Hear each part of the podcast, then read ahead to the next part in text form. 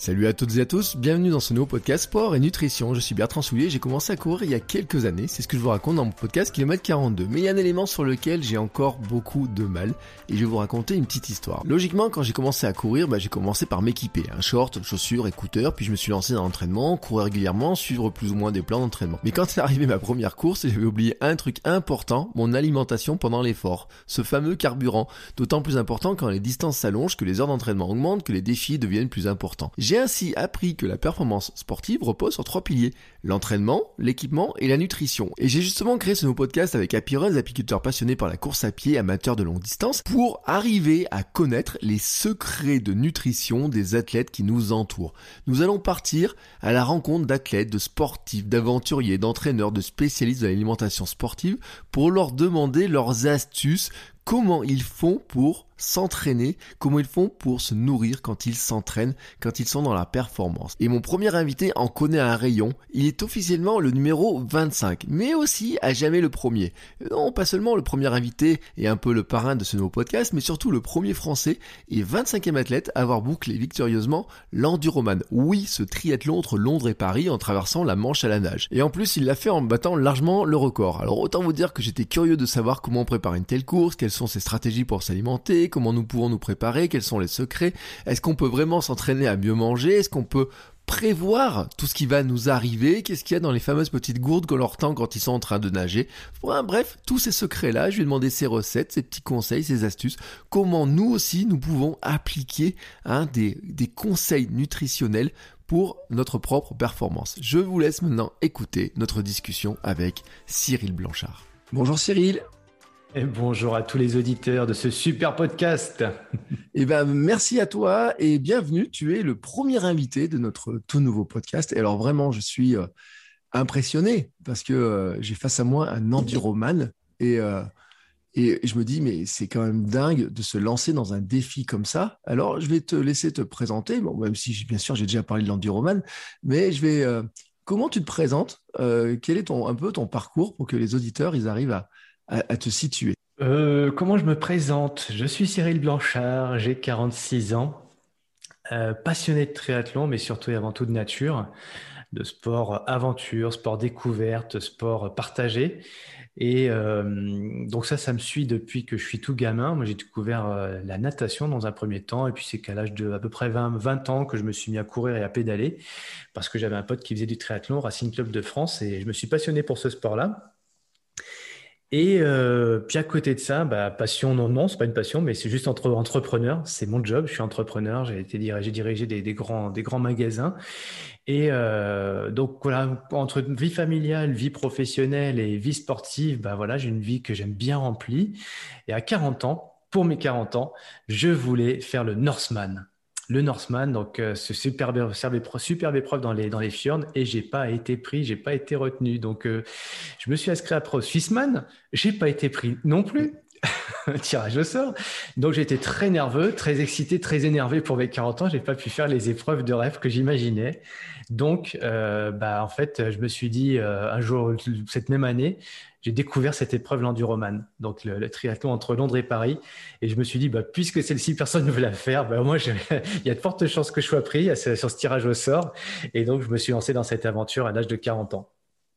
Oui, alors c'est d'ailleurs euh, une caractéristique, c'est que tu es le premier Français euh, à avoir fait l'enduroman, en tout cas l'avoir fini. Je ne sais pas s'il y en a d'autres qui l'avaient tenté avant. Euh, il y en avait d'autres qui l'avaient tenté, ouais. Et puis moi, c'est ça qui me plaisait aussi dans cette inscription, c'est que j'étais euh, potentiellement le premier Français à terminer cette épreuve de fou. oui, et donc tu l'as terminé, tu as battu le record, tu as été recordman euh, pendant assez longtemps, même d'ailleurs, j'ai l'impression, même si là maintenant le record a été battu. Ouais, ouais j'ai eu la, bah, belle surprise de, surprise oui et non, parce qu'en fait, moi, euh, c'était pas prévu sur le programme quand je me suis inscrit de battre le record. Moi, je voulais juste le terminer, ce qui était déjà un, superbe défi en, soi. Mais je me suis fait accompagner d'un préparateur mental qui a cru en moi et sa confiance, dont il m'a témoigné, m'a fait croire que je pouvais battre le record, du monde qui était détenu par un Australien en 61h30. Et euh, la belle histoire bah, fait que j'ai battu ce record euh, au mois de juin 2016 et je l'ai détenu pendant trois années. Et au cours de ces trois années, un truc sympa qui s'est passé, euh, c'est qu'un Français m'a dit Cyril, euh, j'aimerais battre ton record et j'aimerais que ce soit toi qui m'entraîne. Et là, j'ai dit waouh, génial. Et c'était Lionel Jourdan. Donc, je l'ai préparé, accompagné pendant deux ans euh, avec Cédric Fleurton. On a été deux à le coacher. Et bah, l'année dernière, en 2000, donc 2020, pendant, en plein confinement, hein, avec tous les problèmes qu'il a pu y avoir, il a battu le record du monde et il l'a fait en moins de 50 heures. Oui, parce que j'ai vu son temps, mais c'est juste hallucinant. Enfin, le, temps, euh, en fait, il, met 10 heures de moins que toi, quoi. Ah ouais. ouais, moi je m'étais dit en faisant, quand je l'ai fini cette épreuve, je me suis dit, bon, je pense raisonnablement que moins de 55 heures, sans problème.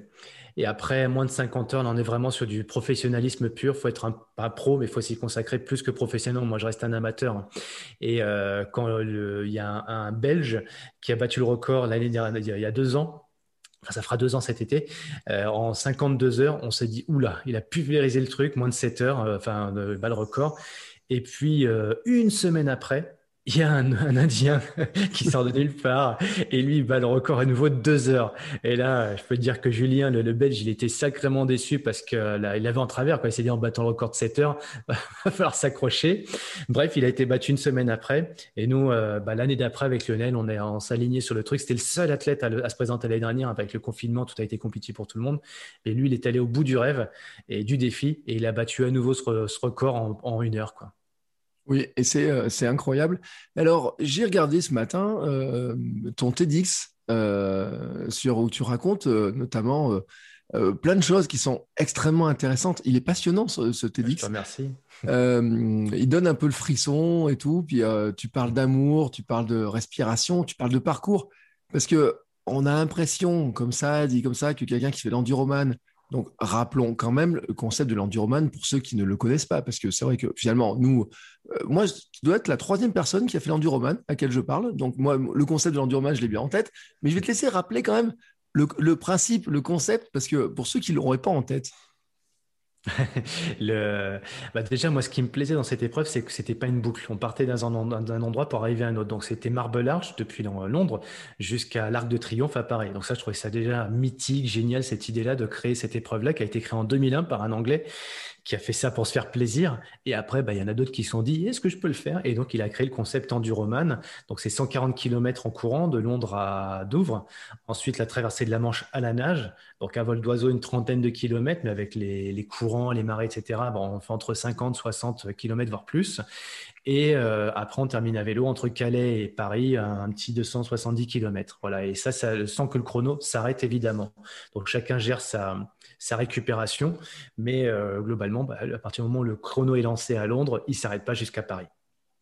Oui, et, euh, donc tu racontes ça, tu racontes euh, avec beaucoup d'humour en plus, hein, je trouve l'histoire de l'anecdote. je regarde devant, puis je regarde derrière, je vois qu'il y, a encore l'Angleterre qui est pas si loin que ça.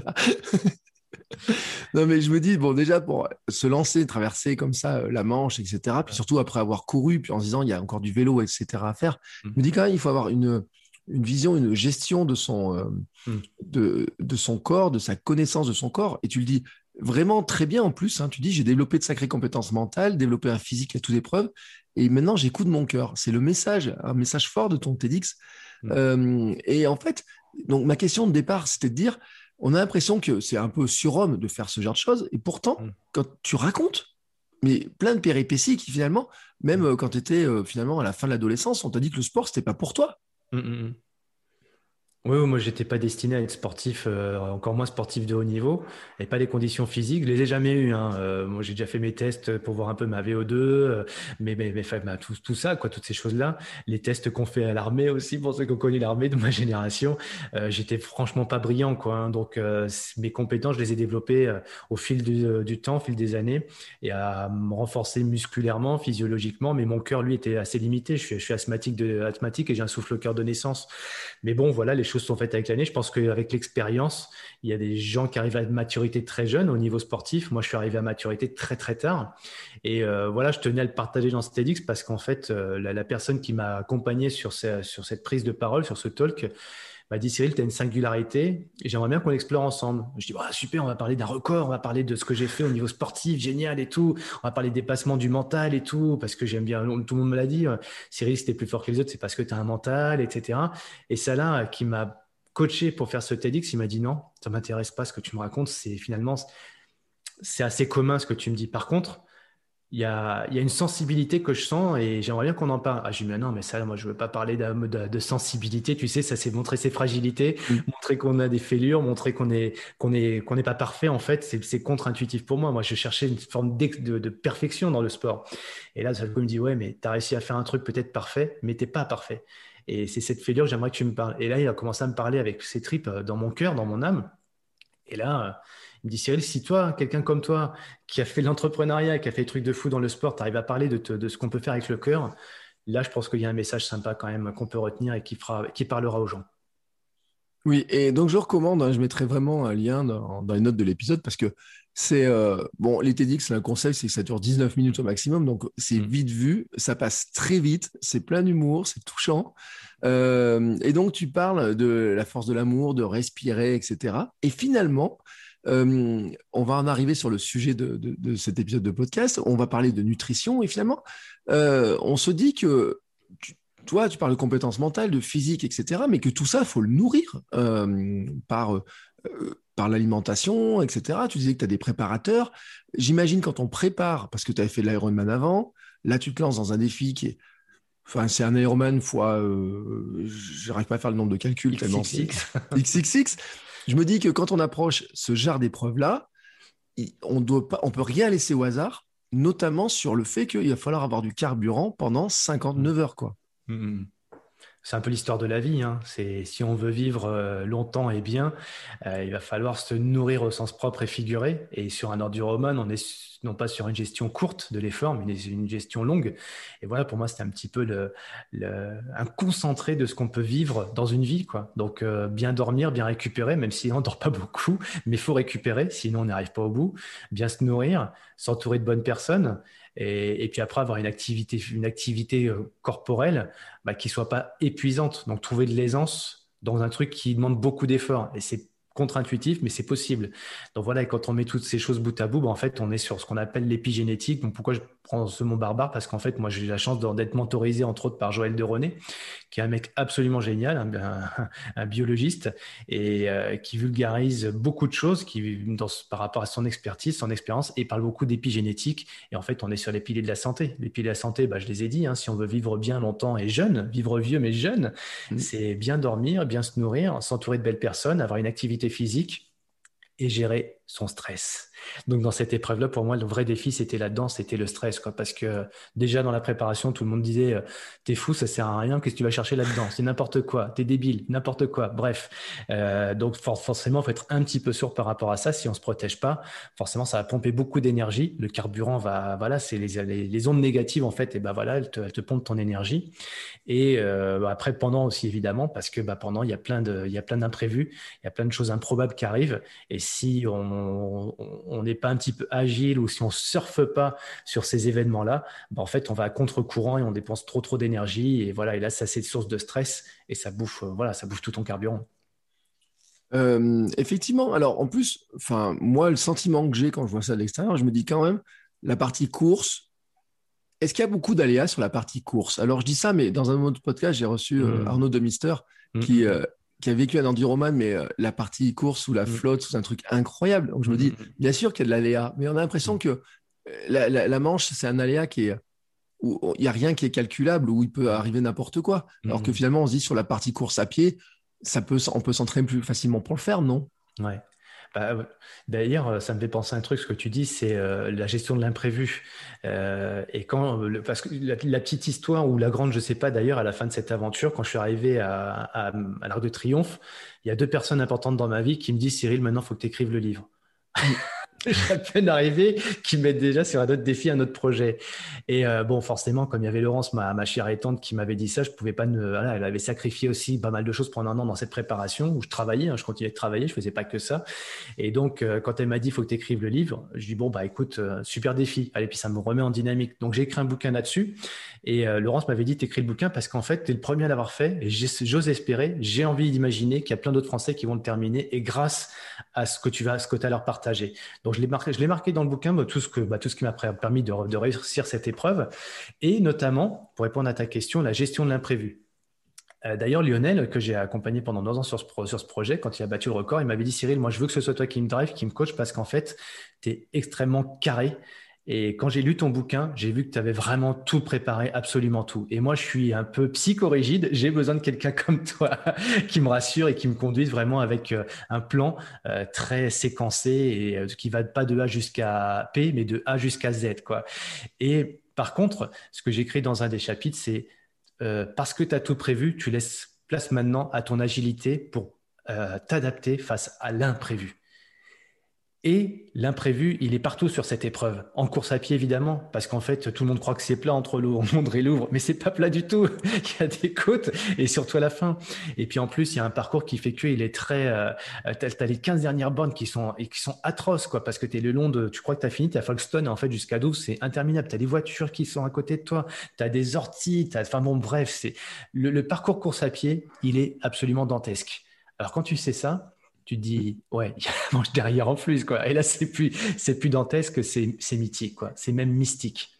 C'est l'Everest de la nage. Et là, effectivement, il y a plein d'imprévus, plein de choses imprévisibles, et il faut s'adapter en permanence. Euh, comment donc, euh, pour revenir sur la nutrition, finalement, quand on part sur le, au point de départ, est-ce que tu as une, est-ce que tu sais, est-ce que tu es en mesure de, savoir comment tu, alors comment tu vas t'alimenter? Bien, bien sûr, mais quelle est la consommation? Comment tu peux prévoir ça? Comment tu as pu imaginer ça? Euh, et, finalement, est-ce que, alors je dis pas, euh, comment est-ce que justement tu arrives à prévoir tout de A jusqu'à Z? Qu'est-ce que tu mmh t'étais dit euh, qu'il faut absolument que tu n'oublies pas des choses qu'il y a des... Comment tu as fait des tests en fait? Moi, j'ai envie de savoir un peu la mécanique derrière, se dire mais comment on arrive à, à monter un projet comme ça quoi? Ouais. Alors, tu vois, j'aime bien l'idée de, de, de, tout prévoir de A jusqu'à Z et on se dit que c'est fini. Mais non, parce qu'après, il y a l'alpha, l'oméga, etc. On parle pas que dans le, le on n'est pas que dans notre monde à nous, euh, voilà, pour tout gérer, parce qu'il y a plein de choses qui sont de l'ordre du sensoriel, du subtil, où là, on n'est plus dans, dans le même registre. Et c'est là qu'on va pouvoir s'adapter face à ces imprévus. Alors, pour la nutrition, euh, moi, il y a un truc qui m'a toujours effaré dans les courses, c'est qu'il y a plein de mecs, plein de filles qui, le jour de l'épreuve, vont tester des trucs pendant la course. Mm. Ah, mais ça, c'est la première erreur à, pas à ne pas commettre. On teste toujours tout à l'entraînement, tout, que ce soit le matos, que ce soit la dureté de l'effort. Donc, euh, train hard, euh, voilà. bah, si tu t'entraînes dur, c'est facile à c'est facile en course, quoi, en fait, finalement. Donc, ben voilà. Donc, bah, c'est pareil dans la nutrition. Tu vas t'entraîner, tu vas tout tester, tous tes protocoles, et puis après, le jour J, bah, tu vas mettre en place bah, ce que tu as prévu, mais comme tout est prévu, bah, tu vas pouvoir laisser être beaucoup plus aiguisé, plus affûté par rapport à tout ce qui va se passer autour de toi, les événements, les circonstances, les choses imprévues, et qui vont te permettre de t'adapter. Ah bah tiens, j'ai une petite crampe à l'estomac qui est en train d'apparaître, ça c'était pas au programme. Bah justement, je vais m'adapter. Donc j'ai mon programme qui est prévu, mais j'ai l'agilité, la plasticité neuronale qui me permet de m'adapter en permanence après, de faire les bons choix, de bien piloter tout ce qui se passe. Bah, tiens, c'est un, exemple intéressant d'ailleurs. Est-ce qu'on peut s'entraîner à lutter contre une crampe à l'estomac? Est-ce qu'on a moyen de. Alors, je n'ai pas envie de la créer à, l'entraînement, mais euh, est-ce qu'on a moyen de finalement de se, préparer à savoir comment on va la gérer? Euh, bah, en fait, il suffirait simplement sur des entraînements de, prendre, de prendre des surdosages en, sucre, par exemple. Mm. Parce que euh, souvent, sur des épreuves de, de l'eau, enfin, voilà, sur des Ironman ou sur des, des ultra-trails, il faut quand même savoir un plus d'un abandon sur deux, on va dire 60% à peu près, sont liés à des problèmes gastriques. Mm c'est quand même dommage. Donc justement, à l'entraînement, j'ai peut-être testé des choses. Euh, enfin tester euh, des choses qui sont hyper avec un index, un index glycémique fort, ce qui est pas forcément bon parce que tu vas faire des montées de glycémie après tu auras une chute de glycémie. Donc on est en termes d'énergie, c'est pas bon. Mais aussi et surtout, ton estomac va saturer au niveau, euh, bah justement, ce que tu dis, tu peux te générer tes propres crampes comme ça. Alors maintenant, est-ce que c'est intelligent à faire? Je suis pas certain. Moi, je pense qu'il faut surtout habituer notre corps à faire des choses à l'entraînement qui verra, qu'il sera faire en course. Il va reproduire et du coup, il y a plus de problème. Tu n'as plus du coup du tout ces, ces soucis-là. Hein. Si tu fais bien le travail en entraînement en, faisant tes propres erreurs. Hein, euh, et puis, euh, a priori, tu ne les reconduiras pas le jour de l'épreuve. Alors, moi, j'ai une technique pour ça. Sur chaque entraînement, je me fixe un objectif. Alors, il peut être effectivement, euh, bah, comme le, coach ou comme sur le programme le prévoit, on va faire un peu de seuil, on va faire un peu de VMA, etc. Donc, j'ai un objectif. Et à la fin de chaque séance, hop, est-ce que j'ai atteint l'objectif? Oui, non. S'il est atteint, je fais une pause là-dessus et je me satisfais, je me congratule, etc. Et l'air de rien, j'enregistre je mm. cérébralise les choses et donc j'ensemence mon subconscient avec cette, euh, cette capacité que j'ai eue à atteindre mon objectif. Si j'ai pas atteint l'objectif, Inversement, je me dis pas je suis nul, je suis une merde, etc. Je suis un gros boulet. Non, on se dit bah tiens pourquoi j'ai pas réussi mon objectif, pourquoi je l'ai pas atteint? Je trouve une clé d'amélioration pour la prochaine fois et justement je la teste la prochaine fois. Test, learn, invest. Je teste, j'apprends, je tire des enseignements de ce que j'ai fait et après j'investis justement, j'automatise les choses qui fonctionnent. Et dans la nutrition c'est pareil. Je vais faire la même chose, je vais tester, je vais apprendre de ça, et après j'automatise des choses qui fonctionnent bien pour moi. Et ce qui ne fonctionnera pas forcément d'ailleurs pour tout le monde, parce qu'on entend tout le temps dire Ah, moi je fais ça, tout le monde fait comme ça. Bon, bah, ok, bah, je vais faire comme tout le monde. Il faut juste pas oublier qu'on est quand même un petit peu tous différents d'un point de vue, euh, d'un point de vue euh, systémique. Et donc forcément, au niveau nutrition, euh, il y a des choses qui vont marcher pour certains et d'autres pas. Oui, et j'ai même envie de dire que des fois, ce qui marche un jour ne marche pas le lendemain. Exactement. Et je me suis dit, en plus, sur une épreuve comme ça, où il y a le stress, où il y a l'enchaînement, il y a plein de choses comme ça, euh, je me dis, il y a quand même eu à un moment donné des surprises, même pour l'ultra prévoyant. On parle de la plasticité, de se dire on va s'adapter, de l'agilité, etc. Je pense qu'il y, y, a quand même des surprises, même sur le plan alimentaire, mais en se disant, j'ai tout testé, quoi. Ah bah des surprises, j'en ai plein, je les raconte dans le bouquin, dans, le bouquin en général, euh, même lors des podcasts comme avec toi. Ouais, j'en raconte plein des anecdotes parce qu'il y en a tellement sur 60 heures ou 50 heures d'effort maintenant, il y a quand même des choses à raconter. Donc euh, moi en matière de nutrition, ce que je peux l'anecdote, non, j'ai pas vraiment une anecdote parce qu'en fait, euh, c'est je pourrais bien parler de la manche en fait parce que la manche à la nage, déjà manger, se nourrir quand on est allongé mmh. pendant 10 heures, 15 heures, 20 heures pour certains.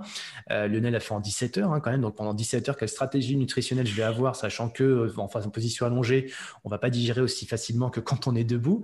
Ben, en fait, euh, là, évidemment, il y a plein de choses à tester. Et moi, pour le coup, j'avais testé un protocole tous les quarts d'heure. En fait, je m'alimentais tous les quarts d'heure.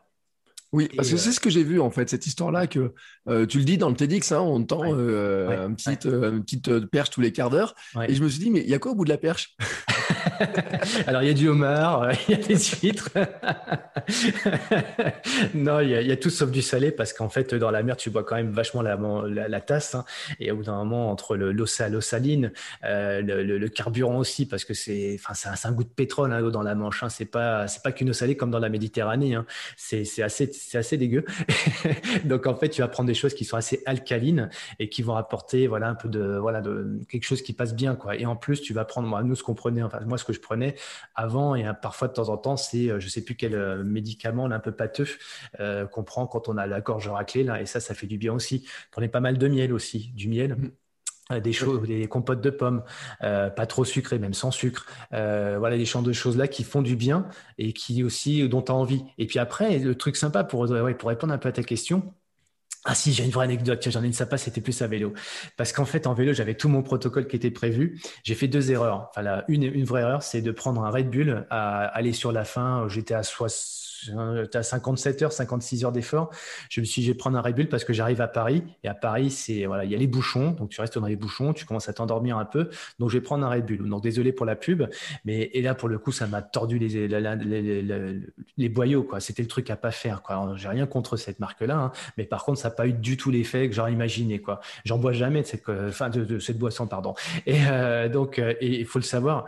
Il y a, allez, je le dis, hein, c'est contre-pub ce que je dis, mais je me permets quand même il y a un type qui a traversé la Manche à la nage, qui a tourné, euh, pas, sur l'enduroman, hein, qui a fait cette épreuve-là. Il a tourné à, cette, à une de ces boissons-là, ça ne doit pas être celle-ci, c'est peut-être une autre. Euh, il a le palpitant qui s'est emballé, il a fait une, une, arythmie cardiaque et il y est resté, le pauvre. Hein. Enfin, le pauvre, c'est sa famille, les pauvres. Donc voilà, il y a des choses comme ça, il faut quand même être conscient quand même de ce qu'on prend aussi en matière de nutrition, on ne peut pas prendre tout et n'importe quoi. Donc moi, c'était mon erreur, mais l'anecdote rigolote, pour quand même beaucoup plus, beaucoup plus sympa, c'est qu'à l'arrivée de Paris, j'avais un, un, un, de mes copains qui était en assistance qui, lui, me mangeait des, une marque de, cracotte, un truc dans le genre en chocolat. Là, et je déteste ça. Hein. Sauf que là, je sais pas pourquoi, d'un seul coup, j'ai eu envie de ça. Et j'ai terminé euh, les derniers kilomètres, euh, enfin, pour dire pendant trois heures avec ça. Et ça m'a mis vraiment en appétit. Quoi. J'avais faim de ça. Alors c'est un truc, euh, dans la vie de tous les jours, jamais, jamais je mangerai ça. Quoi. Bon, c'est une petite erreur, mais comme c'était la fin, ça va s'est passé. Quoi. Oui, mais je me dis, à la limite, ça peut faire partie. Tu vois, c'est une question que j'avais à poser sur la fin. C'est que ça peut être tu peux avoir dans des entraînements, puis quand tu pars sur des longues sorties, des choses comme ça, parce que tu racontes que euh, il t'arrive d'aller courir de nuit, de faire des grandes sorties, des choses comme ça, parce que finalement, on parle de l'enduroman, mais tu t'es pas arrêté à l'enduroman, hein, c'est, euh, pas arrêté de bouger après. Euh, tu peux avoir des choses qui, euh, sais, des petits secrets inavouables, tu vois. Un jour, il y a un, des, un coureur, un invité m'avait dit, euh, bah, moi, j'ai des petites fraises en sucre, tu vois, des petites tagadas comme ça dans mon sac. au bout de 10 heures de course, j'aime bien en manger une, tu vois. Donc, je me suis dit, c'est pas illogique qu'on ait ce genre de, je sais pas si c'est du réconfort, un truc auquel on s'accroche, qui, qui, nous change un petit peu. Ah bah tu as tout à fait raison. En fait, c'est le cinquième pilier un petit peu de la santé, c'est de se faire plaisir, quoi. Et les plaisirs des uns sont pas ceux des autres. Et des fois, c'est des choses qui vont être soit au niveau euh, bah, nutritionnel, d'autres ça va être au niveau soit olfactif, une odeur un peu étonnante qui te stimule, qui te fait du bien. D'autres ça va être une couleur, enfin des visions. Euh, voilà, donc les, plaisirs en général en France, on aime bien plutôt tout ce qui va être charnel et tout ce qui va être gustatif. Et moi, j'en fais partie. Et d'ailleurs, euh, avec mes, amis là, euh, qui sont des sportifs de haut niveau, hein, bien connus d'ailleurs, enfin, on n'exclut jamais de, se faire plaisir avec des bonnes bières. Hein, voilà, donc euh, ça, ça c'est qu'un exemple parmi tant d'autres. Mais moi, je suis un fan de bière. Mmh. Bon, on va le dire. Est-ce que ça marche bien pour la récup ou pas, ou est-ce que c'est une légende cette histoire de la, de la bière de récup? Euh, il y en a une que je dois tester là, à base de miel, qui a l'air bien sympa. Donc je n'ai pas encore euh, testé, je l'attends. Mais euh, bon, non, la bière, est-ce que c'est bon ou pas bon? En tout cas, one pleasure a day keeps the stress away. Donc même si au niveau nutritionnel, corporel, etc., c'est pas toujours super bon, faut pas abuser des bonnes choses, mais quand même psychologiquement, ça va, compenser largement et ça fera du bien, quoi. Voilà. pour revenir sur ces histoires, parce que bon, tu as fait, tu as été Ironman avant d'être Enduroman. Hein, Euh, c'est euh, quelle est la différence pour toi quand tu penses notamment sur la partie nutrition, sur le carburant, etc. Euh, bien sûr, il y a un moment on est dans des stations, on est en position verticale. Après, on passe en, enfin, on est en horizontal, on passe en vertical. On... C'est, est-ce que le corps d'ailleurs s'adapte facilement à ça? Est-ce que l'alimentation fait partie justement de ce qui va permettre de on va dire, de compenser un peu les changements, euh, j'allais dire de gravité, mais euh, je ne sais pas trop comment le dire en fait. Mais... Mmh, mmh. Bah, une fois de plus, il n'y a pas. Euh, tu vois, quand tu traverses la Manche à la nage, tu fais un stage en mer avec Jacques Tuzet, parce que c'est quand même la référence de la nage en eau libre. Donc, tu pars à Palavas faire un stage là-bas. Et puis là, on pose tous les mêmes, les mêmes questions, et notamment celle que tu viens de poser. Mais c'est quoi la stratégie nutritionnelle? Et alors là, tu entends tout et son contraire on est tous différents. Et dans, des situations extrêmes, il n'y a plus vraiment de vérité. Oui, il peut y avoir des vérités sur des choses assez basiques ou normatives, mais quand, tu es dans l'extrême, vois, on peut penser à Horn quand il fait ses trucs de fou ou autre il va te dire bah, c'était bullshit quoi. Moi je, moi je prends un truc qui me fait du bien et à l'instant T je réfléchis pas trop et ça passe quoi. C'est vrai que dans les situations extrêmes il y a, plus le rationnel tu laisses un peu de côté et concrètement est-ce qu'on doit prendre une boisson chaude ou froide quand on est dans, dans quand on traverse la Manche à la nage? Globalement la, la logique physiologique dirait il faut pas prendre de boisson chaude parce que ça crée un stress. Ta température corporelle tu la montes d'un coup hop mmh. c'est pas bon. Sauf que moi j'ai pris un thé à, à 12 heures un thé chaud fait par les Anglais bien sucré. Oh Oh là là, qu'est-ce qu'il a fait du bien celui-là. je peux te dire que peut-être que physiologiquement, c'était peut-être pas la meilleure chose à faire, mais il est passé, en tout cas au niveau, euh, au niveau gastrique, c'est passé. Et je peux te dire qu'au niveau du mental, de l'envie, de, de, capacité à se dépasser, ça m'a fait un bien absolument fou. Quoi. Ouais. Euh, tiens, ça me fait penser en parlant de, ces histoires-là, de, repas et tout. Euh, est-ce que tu avais, parce que j'avais parlé avec Marine Leleu, euh, j'avais eu, mmh. qui, avait une stratégie elle, de prendre du poids pour résister au froid quand on traverse la Manche. Alors, est-ce que c'est quelque chose qui est indispensable finalement? Et, elle avait dit que c'était extrêmement compliqué parce que quand on s'entraîne à faire un effort comme ça, on dépense des calories incroyables, mais avoir arriver ensuite à prendre quand même du poids quand on mmh. dépense autant de calories, ça semble tellement impossible à, penser comme ça. Est-ce que c'est quelque chose aussi qui rentrait dans tes stratégies à toi? Bah, je pense que notre sport, oui, oui, alors pour répondre à ta question, oui, ça faisait partie des stratégies, mais ça n'a pas fonctionné. Euh, S'il y avait que la, nage et le vélo, tu peux prendre de la masse corporelle. Si tu cours trois fois par semaine, dont une ou deux séances sur, euh, sur une heure, deux heures, trois heures, quatre heures d'entraînement, euh, tu peux pas, c'est pas possible. Mmh. La course à pied t'assèche. Donc, euh, c'est pas possible finalement de se dire je vais faire un enduroman en prenant 10 kilos parce que de toute façon, les 140 bandes de, course à pied, pour le coup, vont être très dures. Alors, si, il y en a qui le font. Un Nino Fraghella qui, a fait, qui est le vétéran de, de l'enduroman, euh, qui avait près de 60 ans quand il l'a fait, euh, très corpulent parce que lui, sa spécialité, c'est la nage en eau libre. Et pour le coup, il est euh, physiologiquement bâti comme tous ces nageurs d'eau libre qui sont euh, plus, qui ressemblent plus à des phoques qu'à des otaries, sans les offenser, parce que c'est comme ça qu'on, enfin des phoques, voire des morses d'ailleurs, mmh. parce que voilà, ils ont besoin de cette masse graisseuse pour pouvoir euh, bah, résister aux températures euh, qui sont de l'ordre sur la manche de 13, 14, 15 degrés.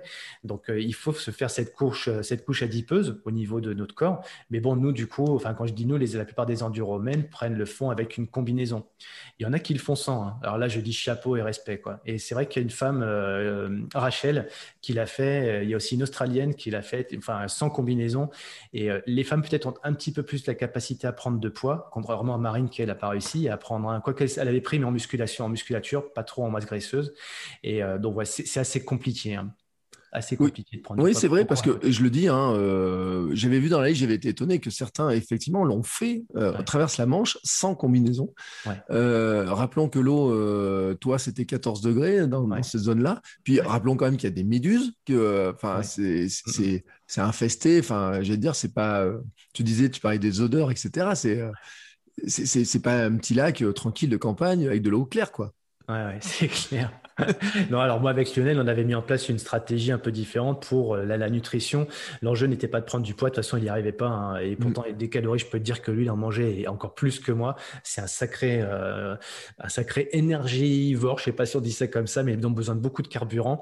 Mais euh, par contre, l'enjeu pour pendant la préparation et pendant l'épreuve, c'était d'avoir surtout quelque chose d'extrêmement digeste. Donc, tu vois, ça répond peut-être un peu à la question que tu posais précédemment sur la, qualité des aliments, quelque chose qui soit le plus digeste possible, voire même, là, pour le coup, nous, on avait une stratégie où c'était, c'était même pas des aliments solides. On était sur des, euh, repas déshydratés qu'on réhydratait, donc une sorte de, produit à shaker, hein, et qui mmh. prenait, qui était super digeste. Donc des solutions sur haute digestibilité qui t'apportent l'énergie euh, rapide et surtout les, en vitamines et minéraux. Donc on va plus privilégier le côté micronutritionnel qui t'apporte aussi dont tu as besoin pour ta dépense énergétique, plutôt que l'aspect macro avec des calories bah, qui sont plutôt des, parfois des calories vides.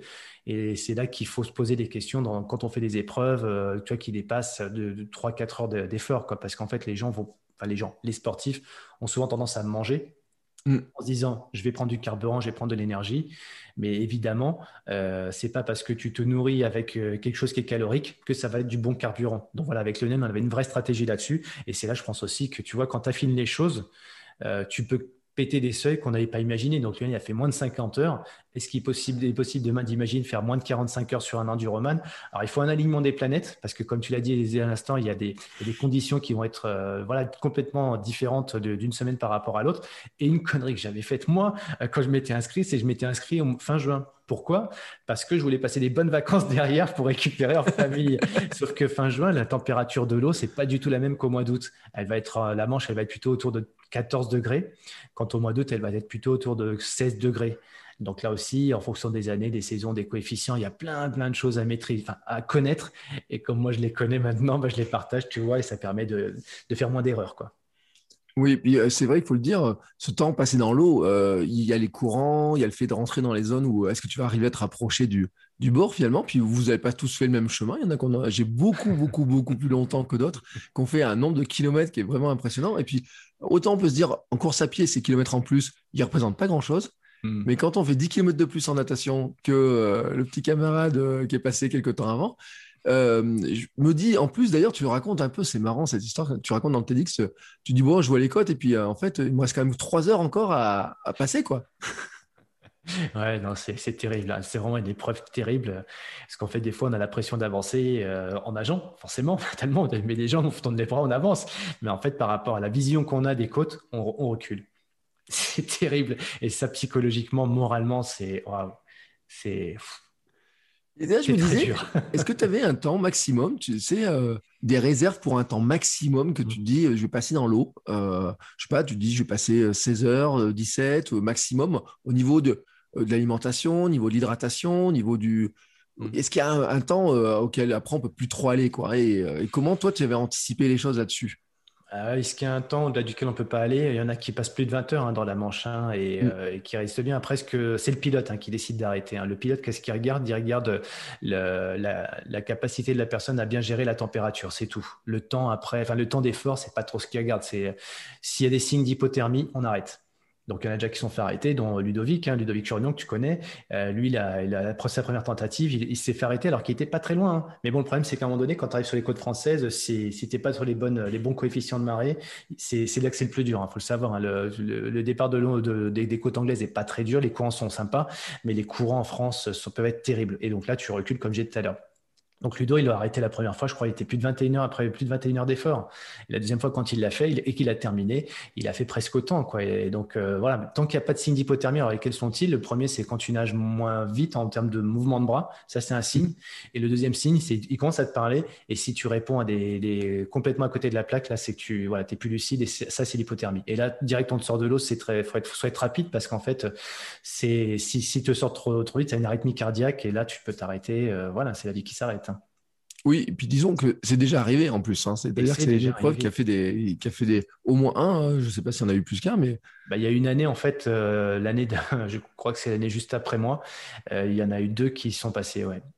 Oui, euh, numéro 26 hein, d'ailleurs. Toi, tu es numéro 25. Le numéro 26, malheureusement, lui, bah, sur la manche, et c'est une arythmie. J'avais fait, la, j'avais fait la, la, recherche comme ça.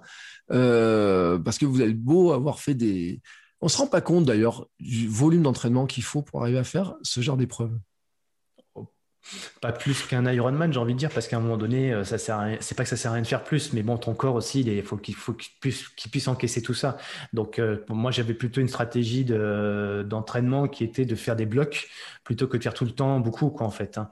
Euh, habituer l'organisme sur des trois journées d'affilée à faire des, voilà, des grosses sorties longues, pouvoir remettre de l'intensité et après récupérer. Donc voilà, j'avais vraiment, et c'est comme ça que j'accompagne aujourd'hui les athlètes que je coach. Hein vraiment mettre une stratégie euh, sur, euh, sur une année pour mettre des temps de récupération et des semaines qui peuvent aller effectivement quand même à 30 heures d'entraînement. Hein. donc, euh, mais bon, on va pas mettre toutes les semaines des semaines à 30 heures. Ça va être peut-être une, allez, on va en mettre quelques-unes comme ça, mais la moyenne va osciller autour de, de, 20 heures.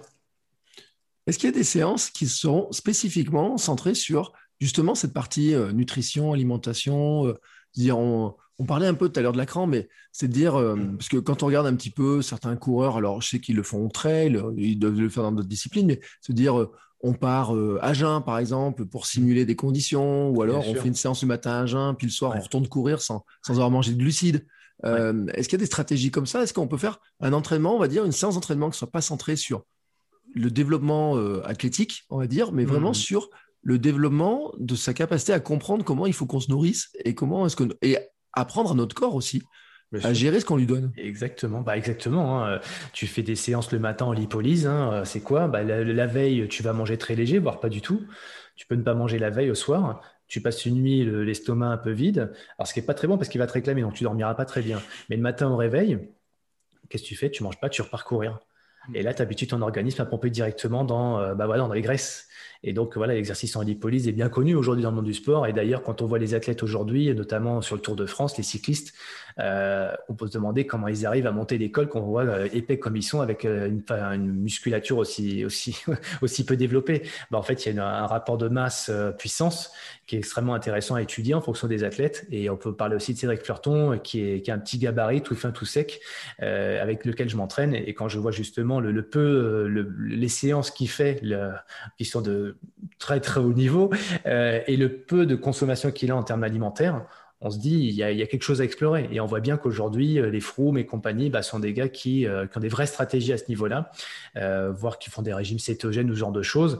Voilà, donc là, après, on va pas rentrer trop dans, la technique, mais oui, pour répondre à ta question, on va faire des séances très spécifiques pour habituer l'organisme à être en insuffisance et pour qu'il puisse bah, s'habituer à ça. Et quand bah, tu es dans l'épreuve, quand tu es dans l'effort, bah, ça passe bien. quoi ça passe bien, l'organisme ne va pas te réclamer parce qu'il sait que hop, psychologiquement, tu vois, il passe un cap, il passe un seuil et, euh, finalement, il est dans les réserves et ça passe bien. Quoi. Oui. Euh, alors, tiens, une question aussi que, qu'on se pose. Alors, moi, mon épreuve la plus longue pour moi, ça a été un marathon. Et euh, avant mon premier marathon, mon seul marathon, parce que les autres ont été annulés euh, par diverses raisons, qui s'appelle virus. Euh, il y a une, tu sais, il y a les stratégies. On cherche toujours les stratégies. Est-ce qu'il faut faire un régi, un truc à la scandinave, un truc à la je sais pas comment, etc. je ne sais pas quel est ton avis là-dessus. Et je me demande si d'ailleurs sur des épreuves type Ironman et mm-hmm enduroman et tout ce qu'on veut. Est-ce que hmm. les stratégies, finalement, ça, elles servent à quelque chose, ces stratégies-là, vraiment, d'ailleurs?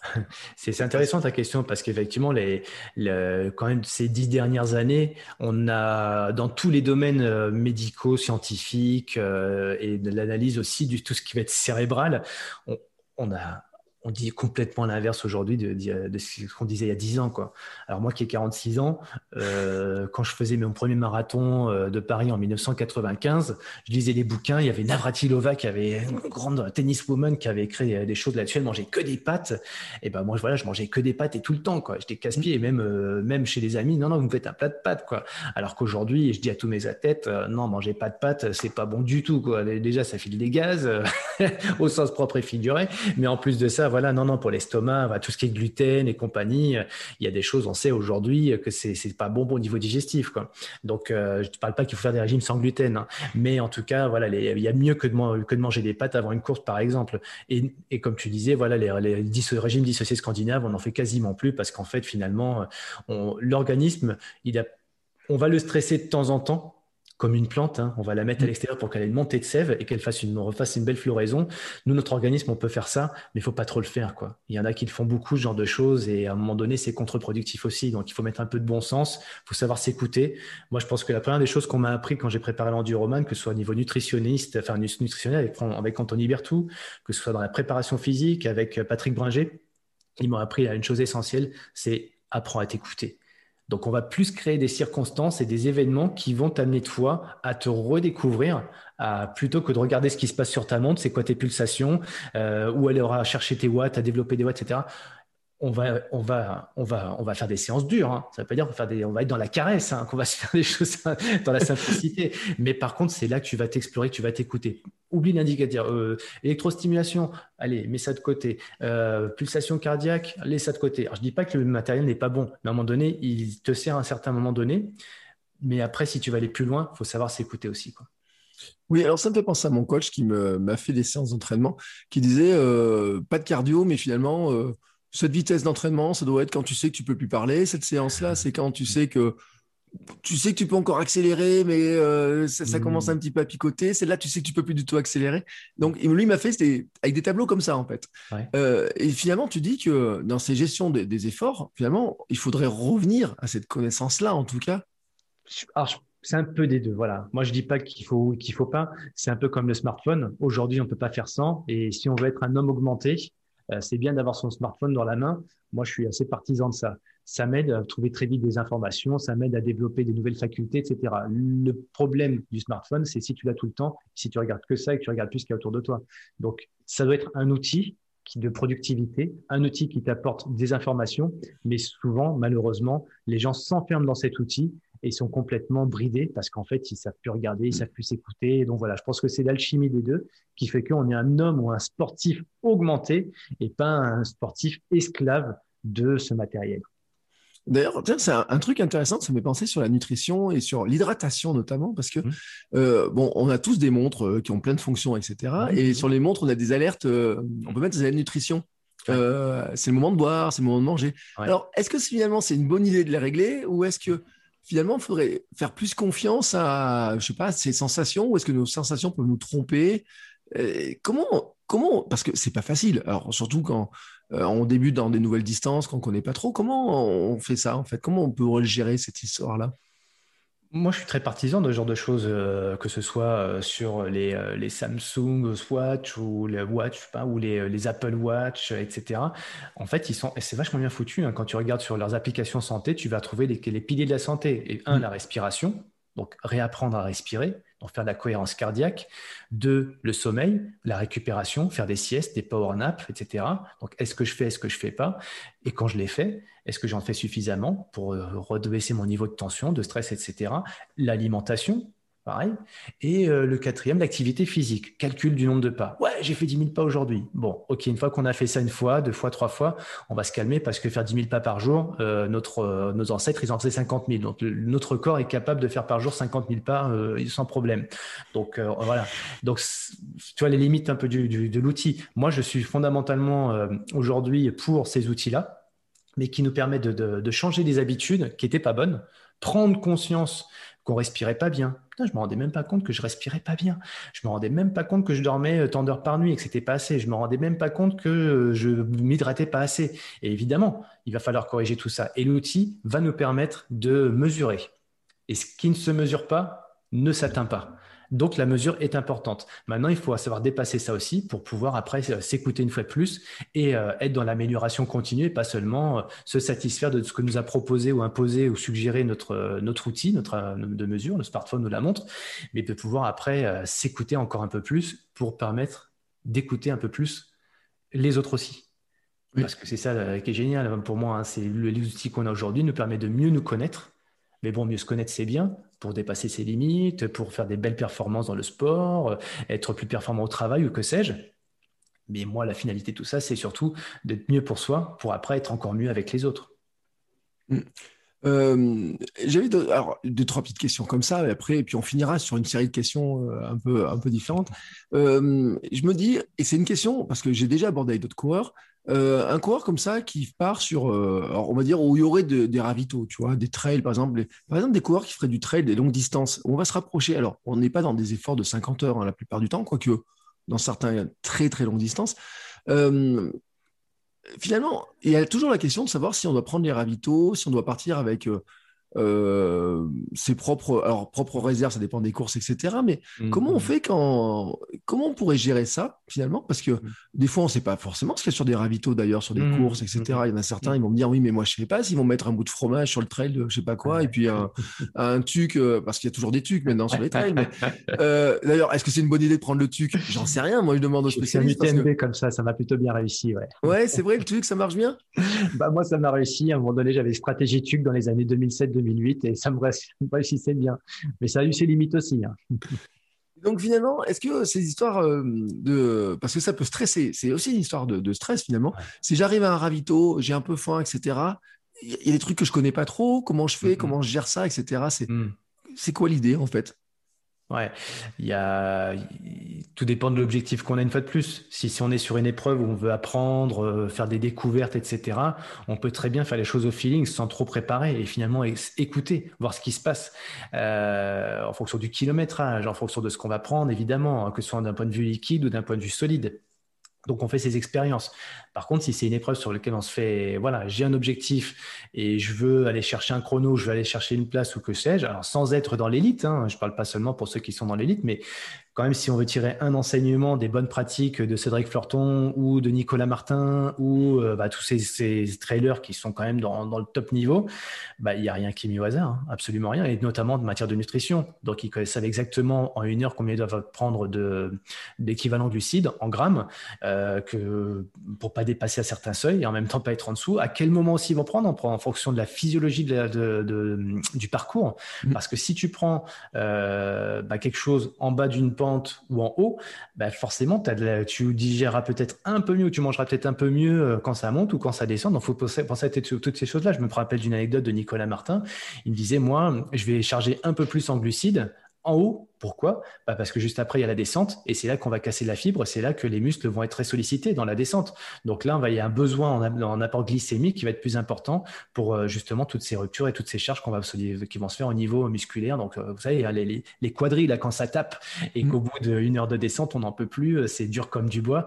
Bah voilà, ça aussi, si c'est dur comme une bois, c'est comme du bois, c'est parce que des fois, on n'a peut-être pas été vigilant sur ce qu'on avait prendre au niveau nutritionnel juste avant cette descente, voire même pendant, pour que, pour que ces fibres cassées bah, se régénèrent aussi avec un apport en vitamines adapté. D'accord. Oui, euh, moi, c'est vrai que sur les trails, moi, j'ai la stratégie de manger plutôt en montée parce que je me disais, bon, tant qu'à marcher, autant en profiter pour manger. Et mmh, mmh. finalement, si en plus je me dis que c'est pas si mal pour ça, pour préparer la descente, on va dire derrière, mmh. je me dis que finalement, c'était pas un mauvais calcul, mon histoire. Euh, ça me rassure, hein. mais, ça me rassure vachement, en fait, cette histoire-là, parce que moi, je suis un coureur débutant, moi, j'y connais pas grand-chose, donc euh, je suis très néophyte dans cette histoire-là. Euh, et donc, je, vais, je, vais, chercher à glaner, moi, des, petits conseils, des choses comme ça. Je me dis, finalement, voilà, c'est dans ma liste de questions. on va terminer l'épisode sur ma liste de petites questions. Je me dis, est-ce que euh, tu as une, tu vois, par exemple, un entraînement Alors, d'ailleurs, je ne sais pas, parce qu'il y a des débats sur est-ce qu'il faut s'entraîner à jeun ou pas. Alors, on a tout à l'heure un peu parlé de, mmh. ces histoires-là, etc. Mais il y en a mmh. plein qui se posent la question. Il y a un débat sur est-ce qu'on peut s'entraîner à jeun Est-ce que c'est bien, pas bien, mmh. etc. Ah oui, tout dépend de l'effort que tu vas faire. Moi, j'adore, c'est mes entraînements préférés, ça. Alors, euh, il y en a d'autres qui vont dire, moi, j'adore des séances d'entraînement. Moi, personnellement, c'est ceux que je préfère. Je me lève le matin à jeun, euh, il n'y a pas de bruit dehors, c'est calme, voilà, il peut faire nuit d'ailleurs. Et là, je pars avec un verre d'eau dans le ventre et je peux courir une heure, une heure et quart, une heure et demie. Alors, pas plus, parce qu'après, voilà, il faut, faut, être vigilant quand même, pas faire, faut pas aller trop loin non plus. Mais voilà, là, tu habitues pendant une heure et demie de séance où tu te fais un rythme en endurance, tu vois, donc le seuil dans lequel tu es bien, tu peux mettre un petit peu d'allure, pas faire des pas faire de, tu vas pas me faire des 30 secondes, 30 secondes, mm. ce genre de choses. Quoique, quand des fois, tu n'as pas le choix, il faut bien le faire à un moment de la journée. Moi, je sais que Patrick Bringer, il me disait, Cyril, bah, tiens, euh, moi, je suis désolé, hein, j'ai un travail, j'ai une famille de famille. Les seuls moments où je peux m'entraîner, c'est le matin, et c'est le matin de bonheur, et ce sera à jeun. Parce que je me lève super tôt, 4h30, tu vois, je vais m'entraîner. Donc bon, bah voilà, et ça marche, hein, ça peut empêcher à Patrick Bringer d'être un meilleur Français en triathlon et même en trail, puisqu'il a été champion de France. Voilà, donc, euh, et, tu vas dire, mais merde, il s'entraîne tout le temps le matin, Jean, euh, c'est possible. Bah oui, la preuve, c'est possible. Mm. Maintenant, il y a, le week-end, il va peut-être faire autrement aussi. C'est pas tout le temps, quoi. Faut, faut pas mettre toujours ton organisme une fois de plus sous tension, quoi. Oui, alors pour l'anecdote, j'ai fait une sortie un jour avec Patrick Bringer, euh, parce que comme je suis en Auvergne, ben voilà, ah il était parrain d'une épreuve. Quelqu'un lui a posé la question le matin en disant, mais euh, c'était euh, le recours d'un trail dont il était parrain. Il dit, bah finalement sur ce trail, comment on mange le matin avant de prendre le trail? Il a dit, oh, moi je le ferai avec vous, je prendrai une pomme et un café. Ouais, léger, léger, voilà. Ouais c'est son anecdote. Alors, après le café, savoir si on le digère ou pas, hein, ça, c'est chacun ses, trucs. C'est vrai aussi, hein, ça, ça fait partie des débats. J'en avais parlé un jour avec Yohan Stuck. On, disait, euh, suivant même comment le café est fait, on va pas le digérer pareil, etc. C'est important de se connaître là-dessus. Euh, tiens, euh, est-ce que tu as une recette sportive, tu vois, un peu préférée, un peu chouchou, je sais pas, sur une sortie un peu longue? Est-ce que tu as un truc que tu aimes bien amener en particulier, que tu pourrais te faire, tu vois, un petit un petit truc magique. Enfin, ouais, alors non, d'un point de vue sensibilité, plaisir, etc. C'était très variable. J'ai jamais euh, la même. Euh, ça va peut être des fois du salé, des fois ça va être un truc sucré. Euh, enfin voilà, je me rappelle mes entraînements quand je démarrais euh, comme toi, tu vois, je faisais mes premiers marathons. Oh, j'avais aucune envie au bout de deux heures de séance, j'étais au bout de ma vie. Hein. À l'époque, j'avais dit, je sais pas, 19 ans, 20 ans, je pensais à un poulet, quoi, un poulet rôti. c'est le truc que t'en as marre du sucré, euh, tu veux qu'un truc, ça, voilà, un truc salé, quoi. Et aujourd'hui, comme j'ai intégré ça dans mes habitudes alimentaires de course, oui, alors pour répondre à ta question, je vais avoir des aliments, tu vois, que je prépare moi-même. Hein soit en solide, je fais, euh, je prends mes euh, mes mes euh, mes, mes, mes, noix, noisettes, etc. Je vais mettre dedans un, deux, trois fruits, genre, enfin sec, genre figues par exemple que j'aime bien. Mmh. je mets tout ça, en, je concasse tout ça, enfin je mets ça au broyeur quoi. Et puis pour mettre un peu de lien, je mets un petit peu de, de, de miel ou noix de coco, enfin de, de lait de coco, genre mmh. de choses. Voilà. Et puis après je fais mes, je fais comme ça mes petites boules, tu vois, les, les, les power boules quoi, je sais plus qu'on appelle ça. Je fais ce genre de choses. Ou sinon quand je suis feignant, je prends carrément euh, j'ai des produits euh, tout faits, quoi, et je check, et puis voilà, j'ai ça dans ma gourde, euh, et c'est bien, quoi, c'est du semi-solide en fait. Et là, pour le coup, j'ai plein de variétés de, parfums, et là, je me casse pas la tête, ça, c'est une marque qui me fait ça, et je suis bien avec ça, quoi. tiens, on va parler d'un truc qui, qui, fait débat aussi. Hein, après, est-ce que tu as, est-ce que pour, pour ou contre le cheat meal, tu sais, le, le repas, alors tu as, dit, hein, il y en a qui des bons vivants quand même, hein, qui aiment bien se faire. Euh, mmh. euh, on parlait tout à l'heure un peu de la bière, etc. Euh, mmh. C'est important de se faire une bonne bouffe, même quand on est dans une période de grosse préparation, ou il faut vraiment l'éviter? À quel moment? Bah, si on prépare, alors par exemple pendant l'enduroman, est-ce qu'il y a des moments pendant la Tu veux dire la veille de course par exemple ou Non, peut-être pas la veille quand même, mais à moins, à moins que tu me dises que la veille tu allais manger au restaurant à Londres, mais. Non, non, mais par contre, ça c'est une anecdote, tu vois, euh, les veilles tu vois, moi, les veilles mm. tous les triathlètes, les Ironman, tout ce qu'on fait, on va se faire une pasta party, une pizza et tout, c'est une vaste connerie, il faut pas faire ça, quoi. La veille de course, le soir, repas super léger. Pourquoi? Parce qu'en fait, on mange trop, euh, et puis après, bah, la nuit est pas bonne, quoi. Euh, donc voilà, non, non, faut manger vraiment, faut pas manger trop, quoi, la veille, et ni le matin d'ailleurs, parce que qu'est-ce qui va se passer, c'est qu'en course, tu vas être vite en saturation donc, vaut mieux manger, toi régulier. Moi, c'est un truc, c'est un des enseignements majeurs que j'ai pris pendant l'enduroman et pendant, parce que c'était pour moi l'apothéose, quoi, cette épreuve. Et tout ce que j'ai pris, tout ce que j'ai appris pendant cette préparation sur cette épreuve, m'a servi derrière pour d'autres épreuves, évidemment. Mais ce que j'ai appris, c'est de faire des choses avec, euh, tu vois, de, de comment dire, de, de fractionner. Voilà. Mm. Avant, j'avais tendance à manger euh, peut-être pas beaucoup, mais d'un coup. Euh, et du coup, après, bah, qu'est-ce qui se passe? Montée de glycémie, euh, toute l'énergie dans la digestion, et bah forcément, quand parce que l'estomac requiert beaucoup d'énergie. Hein. Mmh. Donc, si c'est l'estomac requiert beaucoup d'énergie, bah, c'est au détriment des fibres musculaires. Et là, forcément, bah, tu as un coup de pas bien. Quoi. Donc, après, bah, ton énergie sur une course, elle oscille. Donc, l'idée, c'est quand même qu'elle soit assez régulière. Maintenant, donc voilà, pour répondre un peu plus à ta question, moi, je m'interdis rien. Par contre, hein, en termes de nutrition, je mange de tout et je bois de tout. je suis assez curieux. Donc voilà, j'aime bien tester des choses. Mais par contre, voilà, quand je fais le job, hein, période d'affûtage, deux, trois semaines avant la course, je bois, bois plus d'alcool. Non, non, trois semaines avant, je fais le job sur des grosses épreuves. Hein. Et après la course? Ah, donc, et pour celle d'après, euh, ça dépend des fois. Alors, par contre, un truc intéressant à savoir, c'est que j'avais complètement négligé aussi, que j'ai redécouvert depuis 2-3 ans, c'est la fenêtre métabolique. Je pense qu'aujourd'hui, mm. c'est quelque chose qui rentre un petit peu dans, dans, dans voilà, dans, dans qu'on entend de plus en plus. Mais moi, la fenêtre métabolique, il y a 5 ans, j'en ai jamais parlé de ça. Hein. Donc, la fenêtre métabolique, après une grosse sollicitation, que ce soit l'entraînement a fortiori en course, mais vraiment pensez-y à l'entraînement, euh, une sollicitation d'au moins une heure avec une, un entraînement difficile, vaut mieux euh, manger après, enfin mm. un petit peu avant, tu vois, histoire de ne pas être trop à jeun non plus si tu as une grosse sollicitation, et tout de suite dans le quart d'heure qui vient, prendre un, truc léger, tu vois, mais quelque chose qui est très riche en vitamines et minéraux pour reconstituer tout de suite au niveau cellulaire et musculaire, euh, articulaire, à tout point de vue. Donc ça, cette fenêtre métabolique est importante, elle est extrêmement négligée par beaucoup de sportifs. Et je ne parle pas des, sportifs de haut niveau, hein, je, quoique aussi, néglige pas mal de choses d'ailleurs, ce serait étonnant. Vous seriez étonné de savoir que les sportifs de haut niveau ne font pas toujours mm. le, tiers de ce qu'on peut imaginer. Et euh, voilà, mais même pour le but, c'est que nous, on n'est pas sportifs de haut niveau, on a un boulot après, on a une activité, on a une vie de famille, donc il faut s'en remettre le plus vite possible pour pouvoir bah, avoir l'énergie pour ce qu'on a à faire derrière aussi. quoi.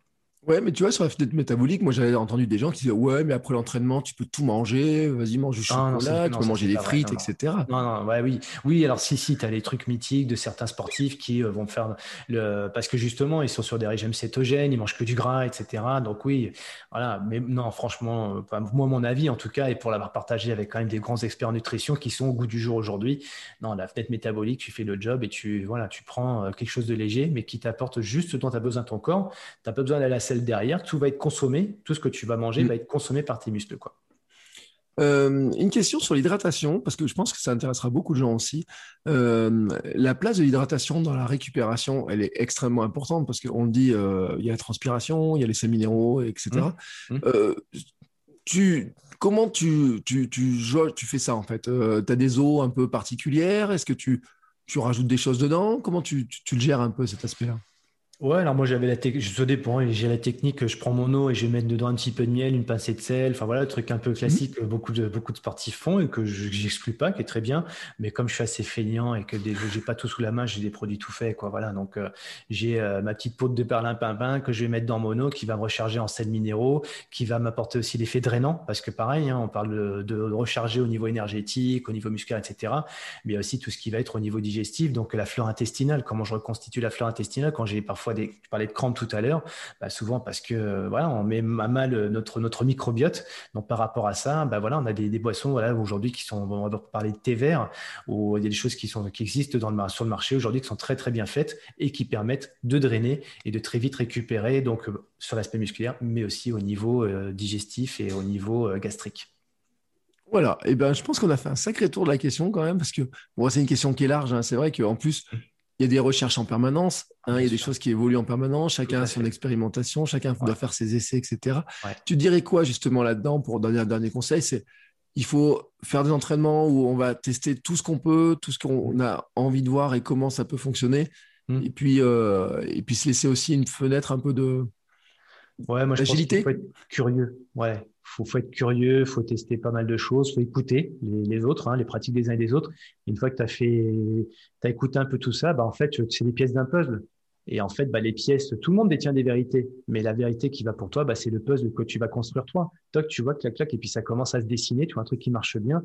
Et puis une fois que tu as fait ton puzzle, tu dis ça y est, c'est bon. Bah non, sauf que tu as fait un puzzle à 50 pièces, mais finalement, tu peux faire un puzzle à 100, puis à 500, puis à 1000, puis c'est un infini, tu vois. Bon, moi, j'espère conserver cette humilité et l'avoir toujours en disant j'ai appris énormément de choses, mais j'en ai encore beaucoup à découvrir parce que déjà la science, euh, voilà, c'est un puissant fin. Il y a encore énormément de choses qu'il y a à découvrir sur euh, bah, l'ADN, euh, l'ARN. Voilà, donc là, en matière de, de, de, génétique, il y a encore beaucoup de choses à découvrir qu'on ne sait pas. Et même au niveau cellulaire, au niveau cérébral, il y a encore beaucoup de choses à explorer. Donc moi, par rapport à ça, j'espère garder mon humilité pour me dire que j'ai encore beaucoup de choses à découvrir, encore aussi beaucoup à partager malgré tout. Et il y a un truc quand même que je voulais partager. Tout à l'heure, tu me disais, euh, c'était sur euh, l'avant. Euh, ouais, moi, je, on parlait d'affûtage, tu vois, sur les deux, trois semaines d'avant, en matière de nutrition, on fait le job. Mais attention parce que peut-être le petit conseil, tu vois, le petit tip par rapport à ça, on n'est pas, on a souvent, c'est souvent là qu'on chope, qu'on chope une grippe qu'on va mm. choper un truc, tu vois, un coup de froid, un coup de pas bien. Pourquoi? Parce qu'en fait, l'organisme, il a tellement été sollicité avant pendant ta préparation. Tu vois, tu as fait ta préparation marathon, tu as fait tes 12 semaines, et puis la dernière semaine, on dit se relâcher. Et me relâcher veut tout dire, c'est-à-dire que tu te relâches à un moment donné, et hop, qu'est-ce qui se passe Les virus, puisque tu en parlais tout à l'heure, bah, en général, c'est là qui t'agressent, c'est là qu'ils vont te toucher. Donc, il faut être super sensible à cette période-là. Et ça, on la néglige aussi. Donc là, renforcer le système immunitaire sur cette période-là avec euh, voilà tout ce qui va être le microbiote, prendre soin de son microbiote, les antioxydants. Euh, donc, prendre soin de son métabolisme parce que voilà, le, ce serait quand même dommage après tout ce qu'on a fait de d'arriver sur la diagonale des fous avec ben non j'ai pris j'ai chopé une fièvre j'ai chopé une grippe euh, la, grippe voilà fatale qui arrive deux trois jours avant une épreuve quoi et ça souvent on entend hein, chez les sportifs de haut niveau ils ont chopé un coup de un coup de coup de grippe parce qu'en plus ils étaient en stress toi, tu as la montée du stress, tu as l'épreuve qui arrive, tu dors moins bien et tout. Donc, pour se détendre, je vais prendre des oméga 3, ça va me relaxer, ça va me détendre, des antioxydants. Et tu vois, il y a des stratégies là aussi qu'on connaît pas forcément bien. Et moi, j'adore, euh, j'adore à partager ça avec les gens que je coach parce qu'en fait, ils me disent, putain, mais si j'avais su ça avant, je ne me serais pas loupé autant de fois sur des épreuves où j'aurais été meilleur, etc., etc. Donc voilà, ça, c'est des choses que j'adore partager parce que finalement, il y en a, le puzzle, il est infinitésimal, quoi. Il y a beaucoup, beaucoup de choses à savoir. Mais voilà, si tu as des personnes qui t'accompagnent par rapport à tes projets, alors moi au début, pour finir là-dessus, quand j'avais 30 balais, j'étais sacrément con. Jusqu'à 35 ans, j'étais vraiment très très con même. Euh, non, mais c'est des conneries ce que vous dites, faire des assouplissements, faire du gainage, n'importe quoi. Et puis boire ci, boire ça, c'est n'importe quoi. Enfin, moi, j'étais vraiment très très con avant. Et quand je me suis mis à dire, bah tiens, maintenant, si tu veux dépasser un peu tes limites, il va falloir peut-être un peu écouter. Et là, je me suis dit, mais putain, mais pourquoi j'ai perdu tout mon temps. J'aurais pu écouter, j'aurais pu être beaucoup plus réceptif. Donc en fait, on a des habitudes, on a, on a un petit peu avec des œillères. Et voilà, plus on retire ses œillères et plus on est curieux et plus on ira loin. Voilà, et ben c'est exactement aussi pour ça que ce podcast est né. C'est justement pour aller chercher des conseils, pour ne pas avoir de hier, hein, vraiment d'aller chercher mm. des conseils. Et mm. Moi, j'apprends tellement de choses. Euh, je te remercie beaucoup pour tous ces conseils parce qu'il y a beaucoup de choses à piocher. Ça va donner des pistes à tous ceux qui écoutent ce podcast de se dire tiens, je vais aller chercher ça, je vais aller chercher ça, je vais regarder un petit peu toutes les choses. Et j'ai envie de te dire maintenant, euh, qu'est-ce que tu prépares? Est-ce que tu prépares quelque chose? Est-ce qu'on est capable de préparer quelque chose dans cette période-là D'ailleurs, est-ce que tu as des champions qui préparent quelque chose ou, euh, C'est quoi le programme de tes prochains mois, on va dire, ou si tu as une vision dessus? Bah, je ne sais pas si c'est l'âge. Moi, tous les, sportifs de ma génération, ils n'ont pas trop de problèmes avec ce qui se passe en ce moment. Alors, est-ce que c'est l'âge, la maturité, le, la prise de recul, tu vois? Ou peut-être qu'on a déjà vécu aussi un peu nos, nos épreuves, tu vois? On a déjà mmh. euh, atteint ce qu'on avait imaginé ou rêvé. Donc, après, tu relativises. Donc, euh, c'est peut-être plus facile quand on a vécu de relativiser. Donc, euh, mais moi, cette période-là, je la vis plutôt bien. Quoi. Je, je trouve toujours autant d'énergie et d'envie à aller m'entraîner. Euh, parce que ce qui m'appelle, c'est la nature, c'est aller voir d'autres personnes quand on peut faire des choses en groupe, en petit groupe en tout cas. Mais ouais, moi, c'est ça qui m'anime et qui me donne un plaisir fou. Quoi. Alors après, c'est vrai que je, comprends aussi que quand il n'y a pas d'objectif, c'est difficile de se motiver. C'est difficile de sortir le matin de bonne heure pour aller s'entraîner alors qu'il n'y a pas d'objectif. Donc voilà, il faut trouver d'autres sources de motivation. Donc moi, malgré tout, je m'en suis trouvé une, c'est de créer ma propre épreuve. Comme Arnaud, tu parlais d'Arnaud de l'Espère tout à l'heure, qui aime mm. bien créer ses propres épreuves. Donc moi, j'aime beaucoup Arnaud pour ce qu'il fait. C'est toujours original. Ça sort un peu des sentiers battus. Je me suis pas mal inspiré de lui. Euh, on a fait l'enduroman, tu vois, un peu par procuration chacun de notre côté, mais on sait de temps en temps au téléphone et je l'apprécie vraiment beaucoup et je pense qu'il m'apprécie aussi euh, parce qu'il a une approche aussi qui est pas mal sur le mental. Donc lui, il a créé son épreuve. Moi, j'ai créé, je suis en train de créer la mienne entre guillemets, mais pour moi, hein, c'est très égoïste. Euh, je me fais mon summum en fait. Euh, mon summum sera une épreuve voilà qui a une sorte de triathlon avec une arrivée en, haut du Mont Blanc parce que le Mont Blanc, je l'ai fait quand j'avais 20 ans, en 2000, en, en 1999, c'était pas hier. Et euh, je regarde un super souvenir, même si ça fait un petit peu, voilà, faire le Mont Blanc, faire l'Everest et tout. Bon, voilà, ça, ça fait plus rêver grand monde. Moi, ça me fait pas rêver, mais par contre, c'était beau souvenir d'avoir fait ce Mont Blanc et j'aimerais bien y retourner avec euh, une épreuve, tu vois, qui soit. L'idée, c'est quoi? C'est de faire un enduroman, mais plus euh, un, en France et avec des, paysages quand même plus sympas, quoi, parce que la Manche à la nage, c'est pas, c'est un mythe, mais c'est franchement pas terrible. Courir le long des, courir sur les routes anglaises, c'est vraiment pas génial. Mm. Puis le vélo euh, sur la D1001, euh, voilà, il y a plus sympa, quoi. Donc voilà, tous me disent à la fin d'un enduroman, fallait le faire, mais euh, c'était pas, voilà, c'était pas ce qui est le plus beau à faire. Voilà, donc moi, je suis en train, voilà, je me suis dit, je vais m'en faire un plus sympa, un peu dans l'idée, et ça s'appelle Summum. D'accord. Et c'est pour quand tu as prévu ça ou euh? Ça fait deux fois que je, que je voulais le faire, mais que les conditions n'étaient pas bonnes. La, dernière fois, c'était au mois de septembre de l'année dernière, euh, plein confinement, enfin quoi, entre deux fenêtres, tu vois. Donc ça aurait pu se faire, mais c'est la neige qui est arrivée très très tôt dans, dans les Alpes cette mmh. année, donc ça a été, on n'a pas pu le faire. Donc là, cette année, on se l'est remis au 21 juin, tu vois, solstice d'été, ça peut être sympa.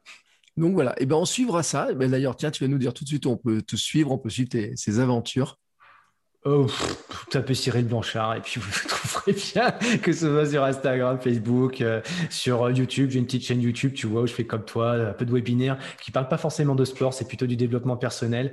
Et voilà, tout ce que je peux partager à mon niveau ou avec des personnes qui m'ont inspiré, parce que l'idée c'est ça. C'est il y a des gens qui m'ont énormément inspiré depuis, allez, on va dire 5-6 ans, depuis que je suis moins con, quoi, en gros, et que je me suis ouvert euh, aux autres, quoi, au réseau, aux personnes, enfin voilà, à des bouquins où je lisais pas trop avant.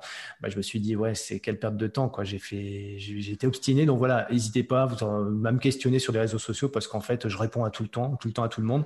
Et ça me plaît bien parce que voilà, je, sais d'où je viens hein, et je sais ce que c'est comme toi de faire son marathon, de décrocher son premier dossard et tout. Et, c'est des moments magiques, quoi. Donc euh, voilà, si on peut les faire avec, euh, en se faisant plus plaisir et puis si après on a envie d'atteindre un peu de performance, de s'améliorer dans un but qui est spécifique à chacun, bah, moi j'aime bien partager tout ça. Voilà, et ben je te remercie beaucoup en tout cas pour ce partage. Je recommande une nouvelle fois d'aller voir ton TEDx parce que je trouve vraiment formidable. Et puis tu fais vivre cette aventure et le message est vraiment euh, magnifique.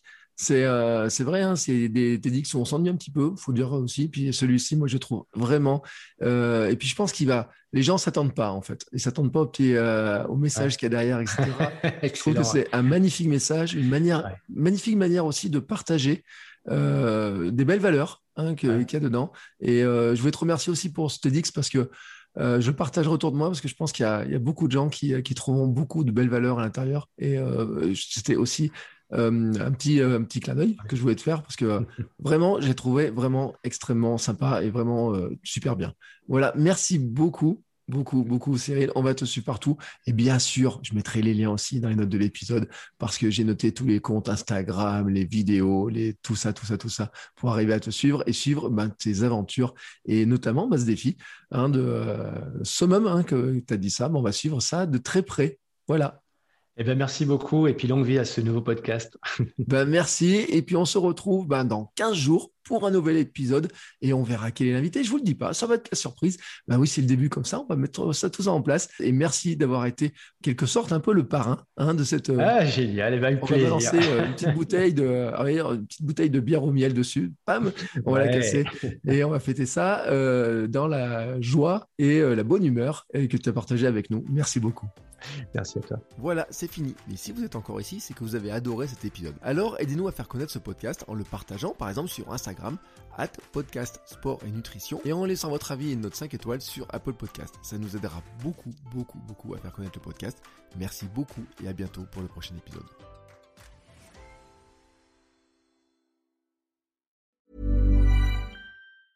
Planning for your next trip?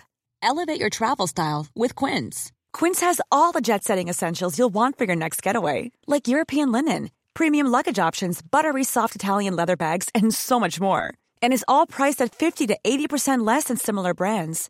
Plus, Quince only works with factories that use safe and ethical manufacturing practices.